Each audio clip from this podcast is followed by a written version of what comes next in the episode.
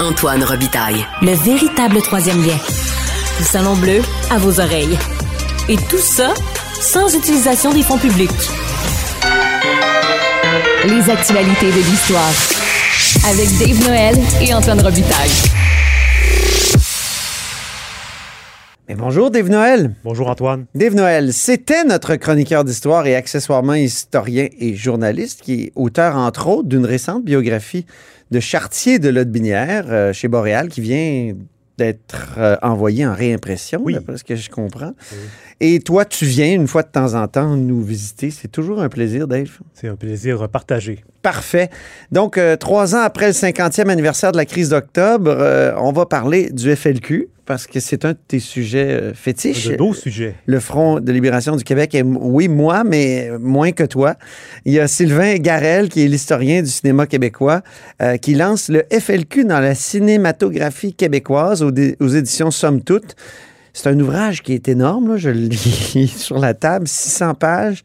Et euh, ça répertorie plus de 200 œuvres, dont le dernier Felkis Oui, exact. auquel nous avons euh, participé, toi et moi. Donc, euh, c'est qui déjà euh, Sylvain Garel? J'ai dit que c'était un historien du cinéma, mais, mais encore. Oui, ben c'est ça. Sylvain Garel, c'est un, en fait, c'est un Français. Euh, lui, euh, il avait fait un projet de thèse sur le cinéma, sur le FLQ dans le cinéma québécois. Euh, mais finalement, entre-temps, il a été élu sur la liste des Verts à la mairie de Paris au début du siècle. Donc, ça a retardé le projet, ce qui a fait en sorte que cet ouvrage-là est sorti seulement maintenant. Donc, c'est pas une thèse, mais c'est ce qui est resté de son projet de thèse à, l'époque. Donc, comme tu disais, une brique de 600 pages. C'est vraiment comme il y a un premier volet qui est un un peu un essai sur une réflexion sur le cinéma québécois euh, en lien avec le FLQ. Et l'autre partie, c'est un dictionnaire, dans le fond, des, euh, des, des 200 œuvres répertoriées. Euh, évidemment, quand on pense au FLQ dans le cinéma, les films les plus connus, on a Les Ordres de Michel Brault de Ah oui. 1974, qui est en noir et blanc, basé sur les, les, euh, les- Québécois qui ont été arrêtés dans le cadre des mesures de guerre. Les ordres, c'est un chef-d'œuvre. C'est un chef-d'œuvre, Ouais. oui, réalisé peu de temps après la, la crise d'octobre, quatre ans après. Et on pense aussi à Octobre de Pierre Falardeau, 1994, basé sur le livre de Francis Simard, qui était un des membres de la cellule Chénier qui a enlevé Pierre Laporte. Mhm. Donc, c'est vraiment les films les plus connus, mais il y en a beaucoup d'autres. Euh, et le livre de, de Tu M. te parles de Carrel- 200 œuvres. Oui, oui, oui. quelque chose. En même temps, c'est ça, il faut préciser quelque chose, c'est qu'il y a seulement une cinquantaine qui font du FLQ leur sujet principal. Ah, Dans l'ouvrage, il y, a, y une légende qui explique euh, les différents liens avec le FLQ. On a un lien complet, euh, lien principal, important, partiel, très partiel, allusif, indirect, imprévu. oh. Donc, ça, ça élargit beaucoup le corpus. Euh, Peut-être si on s'était réduit, si, l'auteur s'était concentré sur les liens directs, on aurait eu un ouvrage un peu plus euh, léger, peut-être plus abordable aussi, mais il a voulu embrasser le- le plus large possible. Donc, un lien allusif ou. euh, Oui, j'ai un exemple pour toi. Ouais. d'ailleurs, le premier film de l'Index, ça s'appelle À tout prendre, un film de Claude Jutras, qui est sorti en août 1963, donc quelques mois après la création du FLQ. OK. Et euh, en fait, c'est dans, dans le film, il y, a, il y a un acteur qui passe devant un mur où c'est écrit Québec libre.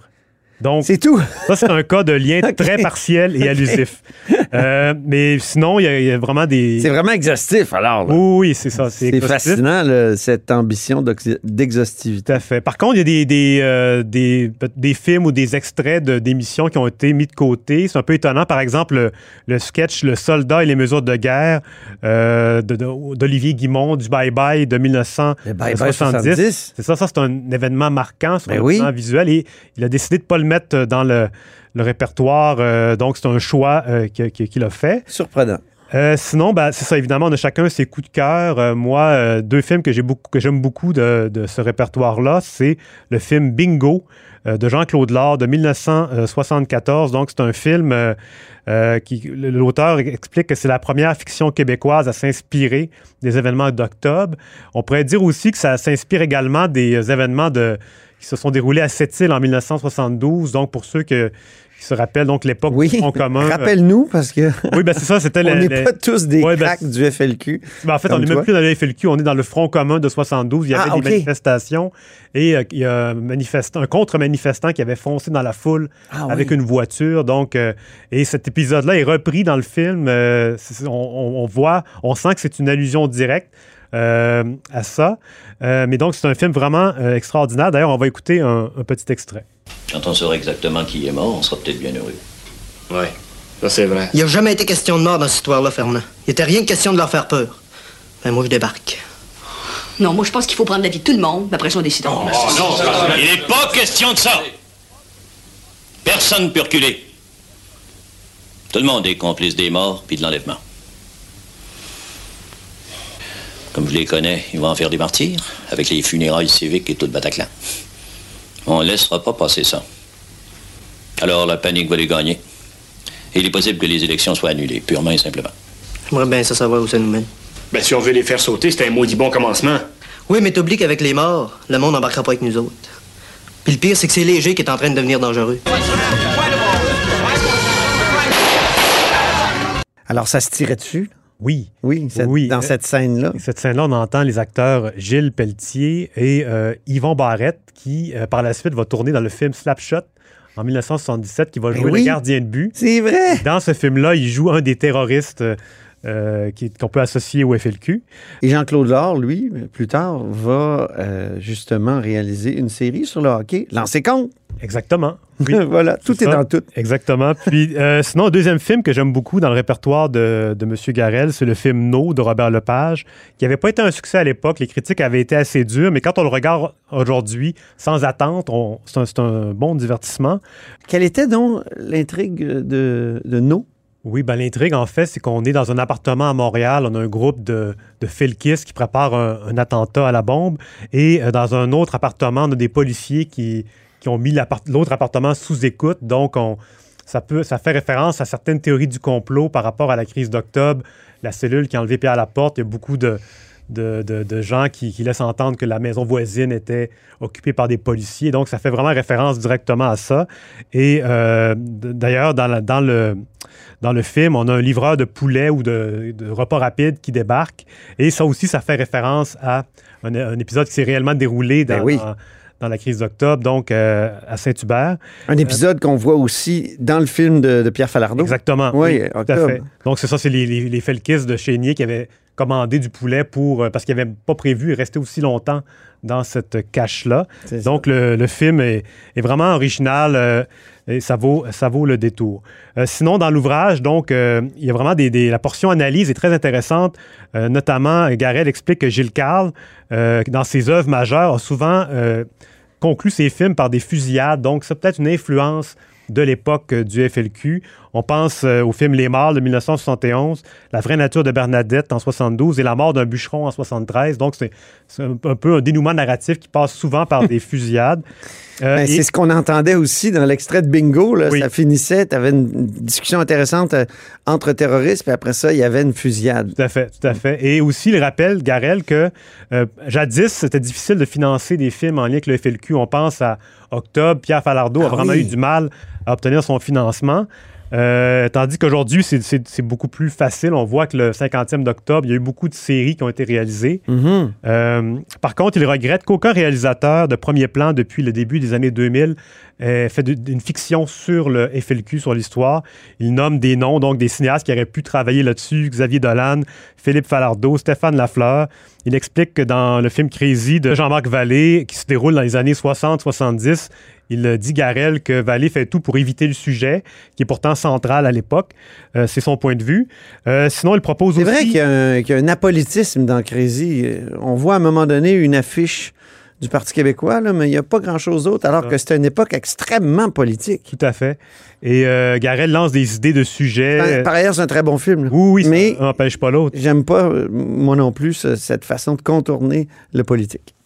Sinon, euh, donc, c'est comme je disais, Garel propose des, des idées de sujets de fiction, par exemple le rôle des militantes au sein du FLQ qui est rarement abordé, euh, donc des trajectoires individuelles sur des felkistes qui ont eu des vies euh, particulières. Il donne des, par exemple, George Shooters, donc, et d'autres différents personnages de l'époque. Un des premiers euh, Felkist, Oui. Shooters. tout à fait. Un des, des- des trois fondateurs selon le récit euh, canonique. C'est ça. on- si on veut.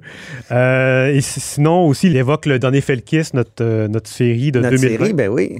Et euh, on va écouter un petit extrait on va- en rappel. De notre bande-annonce? Oui. Ah, que ça va faire du bien. mon frère, il me dit J'ai peur d'être assassiné. Le 29 mars 1971, c'est ici que Pierre Barral a retrouvé le corps de Mario Bachand. Bachand, tu sais, c'est un mystère. C'est un des personnages les plus fascinants de toute l'histoire du FLQ. L'opération des bombes, c'est lui qui a organisé ça. Dans l'histoire du Québec, il n'y a pas beaucoup de cas comme ça d'assassinat politique. C'est vraiment une histoire trouble du FLQ. Oui, l'histoire de Mario Bachand, c'est vraiment une histoire passionnante. hein. On s'est passionné pour ça pendant des années, puis, puis on l'est encore. Oui, tout à fait. Euh, et c'est ça, dans l'ouvrage de Garel, chaque, euh, chaque œuvre est commentée décrite et euh, analysée. Il y a souvent aussi des critiques, notamment à notre endroit. Il nous reproche de ne pas avoir parlé à Stan Legré. Euh, Ah mon Dieu, que j'ai essayé! oui, voilà, c'est Stan Legré, donc, euh, qui a organisé la manif euh, français. Avec euh, Mario Bachand. en 69. J'ai envoyé des dizaines de courriels. On sait qu'il vit en Ontario, Stan Legré. C'est un, c'est un prof de sociologie à l'époque à McGill, un, un anglophone, mais extrêmement sympathique à la cause indépendantiste. Donc ça, c'est une critique qu'il nous, euh, nous réserve, mais sinon, Mais il, a, mon il a un bon commentaire sur la série. Donc Bon. voilà. Et c'est un ouvrage, c'est ça qui vaut la peine. euh, c'est vraiment une référence pour euh, quiconque s'intéresse au sujet. Très bien. Merci beaucoup, euh, mon cher Dave. Puis reviens quand tu veux. Tu es toujours le bienvenu. Je, je tiens à dire qu'on devait parler de ça au mois d'octobre. On- donc, Oui. on était raccord avec l'histoire. Mais évidemment, dans, ma vie a été compliquée euh, depuis quelques semaines. Alors, à très bientôt. Merci. Je rappelle que Dave Noël est euh, historien, journaliste et auteur, entre autres, de Montcalm, général américain, et de Chartier de Lobinière. Et c'est là-dessus que se termine là-haut sur la colline. En ce mardi, merci beaucoup d'avoir été des nôtres. N'hésitez surtout pas à diffuser vos segments préférés sur vos réseaux. Ça, c'est la fonction partage, mais aussi le bouche à oreille. Et je vous dis à demain. Cube Radio.